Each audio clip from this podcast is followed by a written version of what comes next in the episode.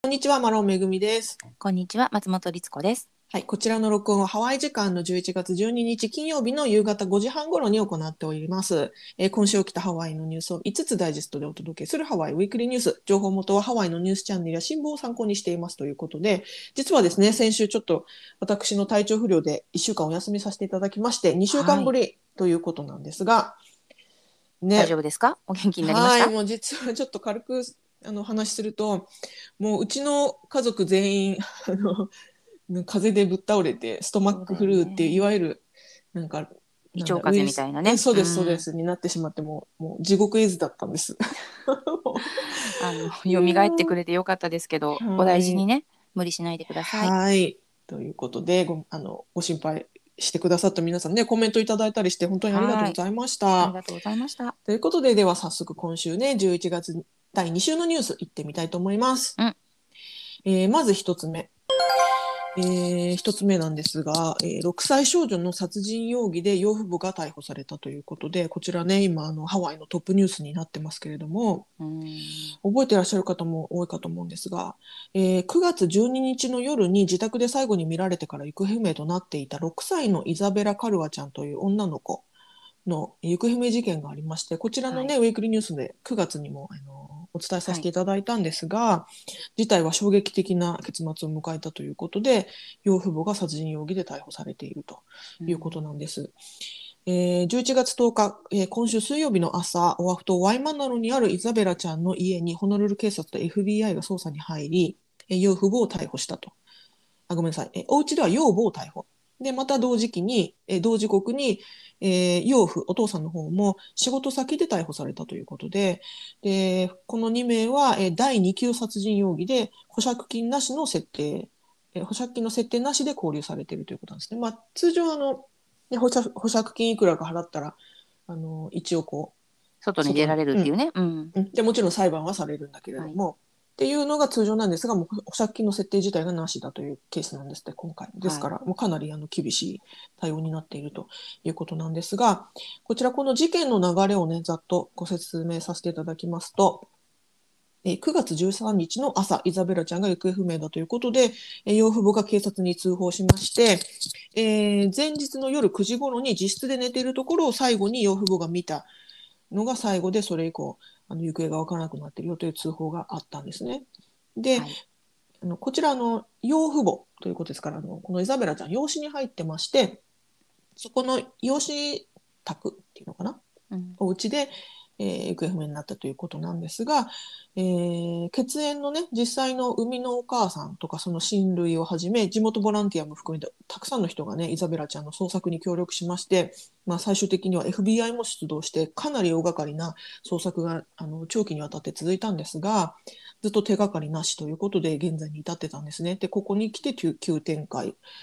えー養父母が逮捕はい。ということなんです。で、ホノルル警察が行った記者会見によりますと、えー警察では養父母が行方不明を届け出た9月13日よりも1ヶ月前の8月中に殺害されていたと見ているということで、で養父母を関与していることは間違いないということなんですって。ねで、これね、あの、毎日もういろんなこう続報がボンボンボンボン出てきてて、実はですね、かなりこれ、あの、衝撃的な内容なので、ちょっとこちらのラジオでは、あまりにも衝撃的なので、ちょっと詳細はお伝えしませんが、あの、まあ、実際に、あの、養父母に殺害されていたと。そうですね。うんまあだから、もともとからちょっと虐待というか、あのそういったことがあったようですし、はい。まあ本当にあのね、あの、うん。いろいろ今ニュースで報道され始めてますけれども、その要は、うん。あの殺害に至るどうあの状況ですね。はい。そういうのが本当にもう残虐ということで、まあ、うん。要はやっぱりこう血のつながっていないと言っても自分の子供うん。に対して行う行為じゃ絶対ないですし、まあ、もちろんね、なので、うん。まあ、は犯人が見つかったこと自体はもちろん良かったんですけれども良かったことなんだと思うんですけども、ちょっとね心が痛いですね。6歳だよ6歳。まだ全然これからなのにね。なんだっけな11月の7日だったかななんかあの11月の頭ぐらいにちょうど7歳のね誕生日を迎えるはずだったということで、ニニュースにも書かれて本当に胸が痛むんですがはい。もうこの事件ね最初から養父母怪しいなって思ってた人私だけじゃないと思うんですよ。そうですよね。うん、もう明らかに変だったんだけれどもでもねもちろんそのす変な噂を立てるのも今ねインターネットで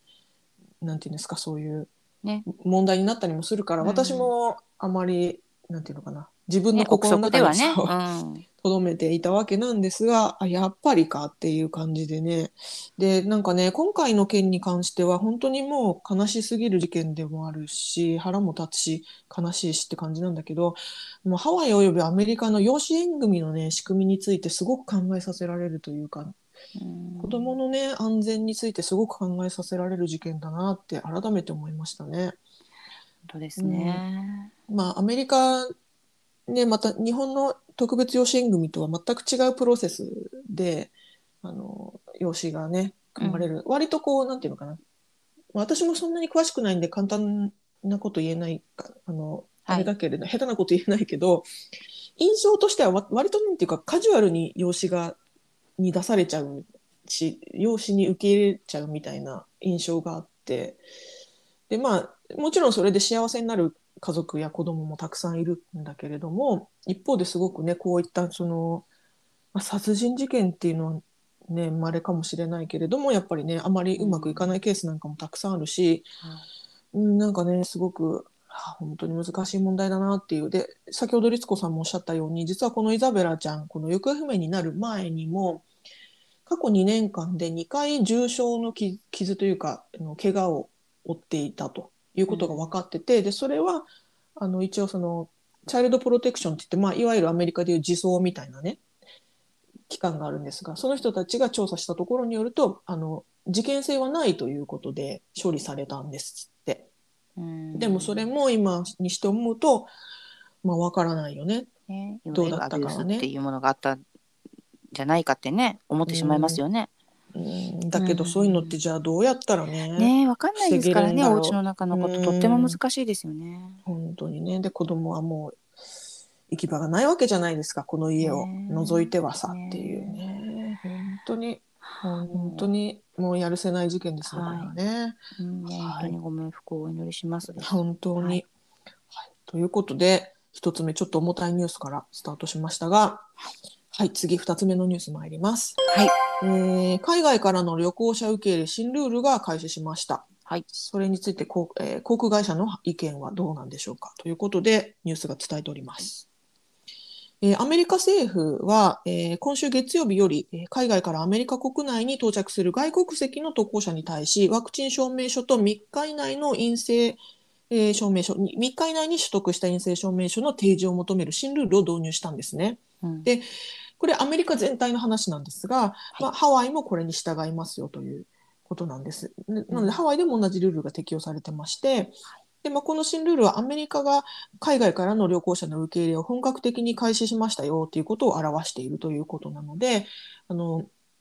今年の春からねアメリカではプチ旅行ブームプチでもないかかなりの一大旅行ブームが巻き起こってましてうんそれはその国内旅行だったんですね。アメリカ国内で人が移動する。で、それがさらに拡大して、えー海外からの旅行者もどんどん受け入れてきますよ。っていうふうにアメリカ政府が舵を切ったということなんですけれども、まあ、それに際してハワイでも海外からの旅行者が増えるのではないかと期待されていた面もあったんですが、実際はそれほどの急増は望めないのではという見方が強まっているということで、ハワイアン航空によりますと、えー海外、特に日本とか韓国といったあのパンデミック以前はあのハワイに多く訪れていた国の旅行旅行者、まあアジア系の旅行者っていうのはまだ自国に帰る際に、えー自己隔離義務が実施されてますからハワイに来る人は少ないだろうというふうにハワイアン航空は見ていると、まあ、実際少ないですよと。あんまり変わってませんということなんですって。うん。でそもそも日本と韓国からの旅行者は、この今回のアメリカ政府の新ルールがスタートする前から、米国への渡航は制限されてなかったので、うん。いわゆる、まあ、つまり新ルール前後です。変わりませんよっていうことなんですよね。なんならその今まではワクチンの証明書がなかったなくてもよかった、陰性証明だけでよかったものがワクチンの証明が増えたので、うんどちらかというと、あのむしろ大変になってるっていそうなんでですよね。うん。そう。でハワイアン航空では日本と韓国が自国の制限を緩和した時にはあの日本と韓国からの旅行者がえー増加するというふうに、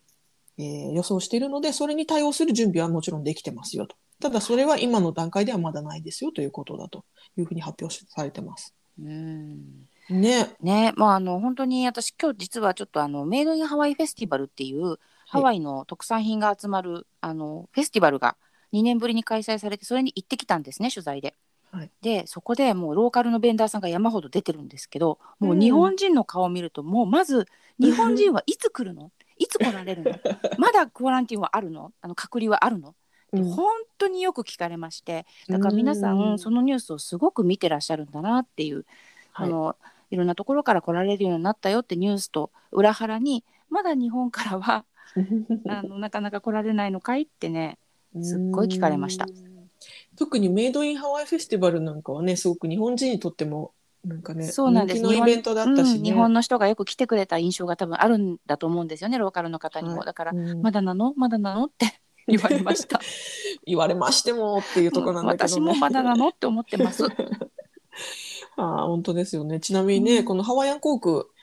まあ、アジアの国々に対してはそういった感じのコメントを出してるんですがはい。一方で12月からオーストラリア便はね週5便スタートするっていううん就航するっていうことでね、そう最近発表しましてね。でオーストラリアでは自国民への制限が緩和されてるんですよね。いわゆる自己隔離がないからあのオーストラリアから出たり入ったりはすごくしやすいっていうことで、ね。あの増えそうですね、うん。そうするとですのでハワイアン航空的にはオーストラリアからの渡航者が増えるんじゃないかというふうに見込んでいると。またそのアジア・ハワイ間の渡航者数が激減しているわけなんですけどもその間も貨物輸送は、あのすごくはい。逆に盛んになってるから、この貨物輸送で国際線ビジネスを支えていると。ね。言ってる意味わかります？うん、あの人が乗ってないけど荷物を運んでるから、そうですそうです、はい。そういうことです。そうですね。そうです。そうだからやっぱりまあそうやってこう皆さん苦肉の策でいろいろと練っている中で、うん。ただもう本当にお願いだから日本のその帰った時の隔離をね、早めに緩ねめていただきたいとみんながそれができればいけるし、うん。来られるよねっていうねとこですね。ね。えまた冬にね。うん、冬どうなるかっていう感じですけれどもね。はい、ということでこちら2つ目のニュースでした。はい、次3つ目のニュース参ります。はい。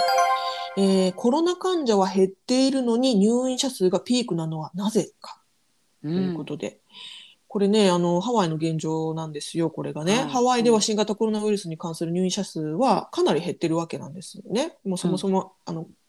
感染者数も減ってるわけなんですが、しかし州内の医療センターではもう軒並み記録的な入院者数となってまして今週火曜日の入院者数は2400人でこれはパンデミックのピーク時の最多入院者数よりも多いんですって。ね。うん、でなんでこんなことになっちゃってるのって話なんだけど要はあのーえー今入院している人たちっていうのはその COVID に感染して入院している人たちじゃないっていうわけなんですよね。うんうんううんうんん別の病気なり別の怪我で入院している人たち。でハワイ州政府によりますと医療機関が満床になっているこの理由なんですがえーパンデミックの間人々が COVID 以外の病気や怪我について医療にアクセスできなかったから、まあ、その揺り戻しというかね反動が現在来てしまっていると。現在これらの患者のほとんどが、えー以前よりも症状が進んでいるため結果的に長く入院することになってしまっているということなんですって。うんうんうん要はあの COVID そのコロナがねそのもう大変だった時はコロナの患者さんを優先して例えば手術の予定なんかもキャンセルしもともと入ってた手術の予定なんかもキャンセルしてそういうあの処置に当たるえコロナの方の処置に当たるとかそう,、いった対応が取られましたから、うん現在ね行けなかった人たちがうんどっとよし押し寄せたりもしくはさっき言ったようにそれでちょっとこう病状が悪化してしまった方がいて、入院の日数が伸びちゃうからいつもよりも、本当だったらコンビとかなければもっと早く入院して、もっと早くに退院できてたかもしれない方々が今になってちょっと長引いてしまっているっていうね、うん。ちょっと本当にそうないんともなんですよね。うんなんともね、辛いお話ですけれども。なんか二次災害的な。そうですね。でそれにこんな状況であるのに加えましてですよ。はい。アメリカ本土から今ハワイにヘルプに来てる250人の看護師さんっていうのがいまして、うんその契約今週末で終わるんですって。ねなんかいらっしゃる時はわーって思いましたけども、そうかはい帰ってしまうのかっていうね。ただしあのもちろんねハワイ側も今こんな状況だから帰らないでほしいということで引き止め行ってましてあの180現段階で180人ぐらいは残る予定なんですって。ただまあいつまで残るのかとかね。うん。でもちろん全然足りないのでうん。さらに、あのーこの状況を改善するためにハワイヘルスケア協会の CEO ヒルトン・レイセルさんはさらに150人ほどの看護師とフロントラインスタッフをアメリカ本土から召喚するように今動いてますよと。まあ、それでも足りないぐらいなんだけれどもっていう。ねでもまあアメリカ本土もねもちろんあのそういう人材は必要とされている、ねそういう方々でしょうからね、簡単には、はい。ねうん、さらに さらになんですよ。はい。さらにね大手医療機関のカイザーパーマネンテという病院があるんですがこちらがストライキを予定しているんですね。ねそれ本当にお願いします。やめていただきたい。でそのストライキでは約1800人の従業員が参加予定ということで、まあ、病院ですから、まあね、事務方の方もいるでしょうけどほとんどはねやっぱり看護師さんとかドクターねとか、で現場の方々ですよね、うん、なんかラボの方、ねうん。とかでしょうから、うん。これストライキいやちょっとまずいんじゃないかなっていう。いやいやいや大変な状況になっちゃってますよこれ。はいまあでもねだからってこう私たちが何かできるかというとあれですけれどもねだから今今なるべくそれこそ今なるべく交通事故とかにね合わないように本当ですねうん もう笑い事じゃないですよね。本当ですよ今だから怪我したり交通事故に遭ったりとかしないようにねするしかないですよね。もうね。はい。お気をつけください。はいわかりました気をつけましょう はい、ということでこちら3つ目のニュースでした。はいはい。えー次4つ目のニュース参ります。はいえーハワイ産コーヒーの指定を厳格化しますということで、うんえー決定したようですけれども、こちらね、ハワイ島の軍議会、ハワイ軍議会では、えーコーヒーの産地としてハワイハワイの地名をパッケージに使用することに対して規制を厳しくするよう求めていると。で先週のハワイ島の軍議会ではコーヒーのラベルにコナなどのハワイ島の地名あごめんなさいハワイの地名を使用することにはえ時にはその産地のコーヒーを最低でも51%以上は使用するという新法案が満場一致で可決されたということなんですって。はいこれねどういうことかっていうとあのハワイ産のコーヒー例えばハ粉コーヒーとかカウコーヒーとかあのワイヤルアコーヒーとかっていうふうにそのハワイのねその場所で取れましたよっていうコーヒーって割とブランド化していてあの粉コーヒーとかっていうふうに売られてるんですけれどもうん。実はそれがあのブレンドコーヒーとして例えばあの粉コーヒーです。粉コーヒーの実際に粉粉で育てられた純粋な粉コーヒーが全体の10%しか使われていなくても粉コーヒーと名乗れるんですよね。うんただしその場合は粉ブレンドコーヒーとかっていうふうにブレンドっていうふうにパッケージに明記しなきゃいけないんだけどもでもそんなの一般の消費者からしたら分かりづらい粉コーヒーって書いてあったら粉コーヒーだと思ってみんな買う。うんでそれがあの以前からかなり問題視されてたんですけれども、まあ、ここへ来てあのもっと厳格化しましょうよという動きになったと。うんそうですね。確かにその10%しか入ってないのに粉コーヒー、まあ、粉ブレンドコーヒーって書いてあるもの実際にたくさんありまして、はい。私もあの自分が旅行者だった時あのうん。まだハワイに住んでない時は、粉コーヒーだと思って買ってました、そうですよちょね。っとよく分かってなくて、うん。で粉コーヒーってこういう味なんだなって飲んでましたけど、はい。実際やっぱりそれは100%の粉コーヒーとはねどうしてもうん。いい悪いではなく、全然違うものだったりするのでね、まあ、味わいも違うけどお値段が全く違うのでね。うん、だからやっぱりそれをその現場の方々があのおっしゃるのは、まあ当然といえば当然なのかなと思いますし、うん。ん。これあのハワイ島でコーヒー農園を営む営むコーカーさんという方がコメントされてましてニュースに対して、こうしたブレンドコーヒーはハワイの家族経営のコーヒー農園から毎年数百万ドルの利益を奪っていると。でその過剰利益がアメリカ本土のブレンド会社に流れていますということなんですって。えっとまあ、特に粉コーヒーとかみたいなああいうそのローカルのコーヒで農園はもう家族単位で本当に小さい農園がもう何百って集まってあのそういったブランドを支えてるんですようね。んでそういうところ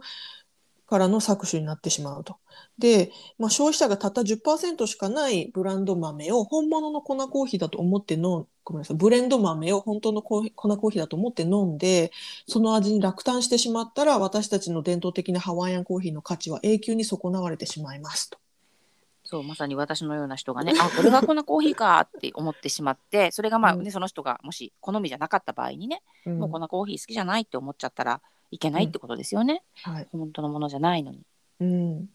そうなんです。うん。で2019年には何百人もの粉コーヒー農家が、えー主要なコーヒーメーカーに対して集団訴訟を起こしたりもしてるんですね。まあ、割と新しいですけどね2019年だから、はい。まあ、こういった訴訟ってね何回か起きてて、あのー実際にそのメーカー側が、あのーなんていうんですか、あのーえー敗訴うんい要はそのペナルティ払いなさいよってなってるケースとかもいくつかあるんですよ。だけれどもまあ実際ねこれあのココーヒー産業ってすごく大きいし実はなんかねいろんな闇抱えてますよね。そうですね いろんなあのうんいろんなね難しさをね労働環境の問題もあれば場所の問題もあればいろんなことがあるのでね軽々しく言えないんですけどそうなんですよ。だうんだけどもうね私たちからしたらやっぱりその地元のハワイのねハワイ産の粉コーヒー、このコーヒーに限らずハワイ産のコーヒーのブランドを守るためにもそして生産者の皆さんを守るためにもやっぱりねここは厳格化してもらった方がいいんじゃないかなと思いますよね。はい。うん。はい、ということであの実際に、えー、とこれあの満場一致で可決されたんだけれども実際にこの法がいつ施行されるかとかはちょっとまだえーニュースでは伝えられてないので決まり次第こちらもね続報をお伝えしたいと思います。はい。はい。えーでは次5つ目最後のニュースです、えー電気自動車も優先レーンを走れるようになりました。ということだそうです。えーオアフ島の H1 フリーウェイには朝の中通勤などで混雑する時間帯に、えー条件を満たす特定の車両だけが走ることのできる優先車車線っていうのかな、HOV レーンっていうんですけど、ハイオキュパンシービヒクルレーンって言って、あの、大体なんか一番端っこのね、うん。レーンで、なんかあの、ひし形の、ダイヤモンド型のこう、印がこそう地面についてて、そこはあの、2人以上車に乗っている、え2人以上乗車している車じゃないと走っちゃダメよとかね、そういう決まりがあるんですが、はいこのほどあのじ電気自動車もこの HOV レーンを走れることになった。で、電気自自動車に関しては、えー、と電気自動車専用のナンバープレートっていうのがあるんですが、そのナンバープレートをつけている車であれば、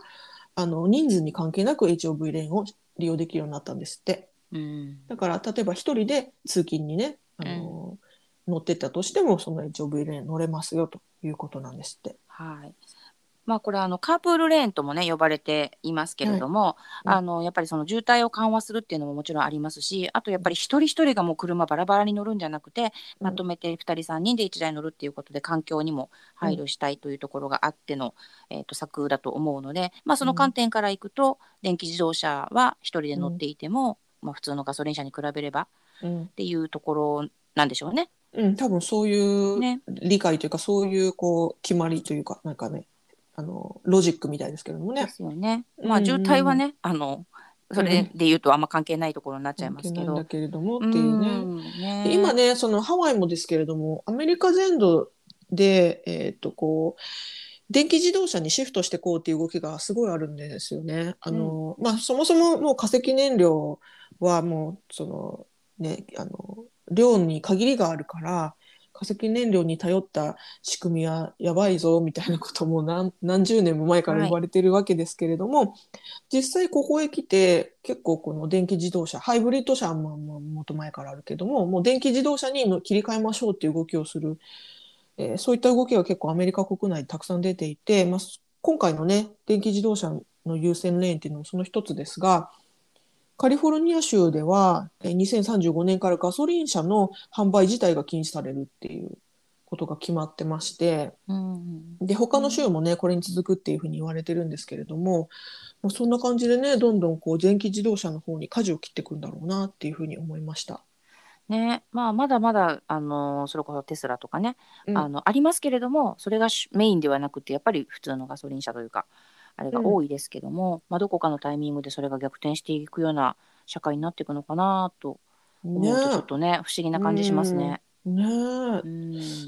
ね私も詳しく知らないけどでも電気は電気で作るの大変なんじゃないかなとか 思っちゃうんですけどね。ね、あとなんか今,、うん。今はまだあのもちろん時代が変わったらあれですけど今その電気を充電する要はあのパーキングで、うん。あのするようなところって思ったより少なくてで私は普通の車なんですけど友人がテスラに変えたらしいんですけど、はい思ったよりもそれを探すのが大変だと。うん。で充電をしておく時間とかも結構ねなんかあるんですって。2時間しかダメよとか。あーなるほど。なんかそううん。なんかねいろいろとこうもちろんそれはあのいろいろ配慮してあの選んだ車なんだけれどもあの、うん。いろいろこう大変ようん。ちょうど今日 そんな話をしておりました。なるほどね。うんね。うん。まあでもきっと増やすんでしょうけどねその充うん、電ステーション、もちろんもちろん。そう。だからやっぱりそれも整えていく全部インフラも整えるでしょうしそれに伴って変えることへのまあインセンティブといったら変ですけども、うん。変えていきやすくするような仕組みをどんどんね作っていくんでしょうね。うん。ね、うん、だからみんな早く変えましょうねっていう風になっていくんでしょうね。はい、はい。ということで以上今週のニュース5つお伝えしました、はい。えー概要欄にソースのリンクを貼っていますのでご興味のある方はぜひご覧ください。ということで、今週もご視聴どうもありがとうございました。ありがとうございました。はい、さようなら。さようなら。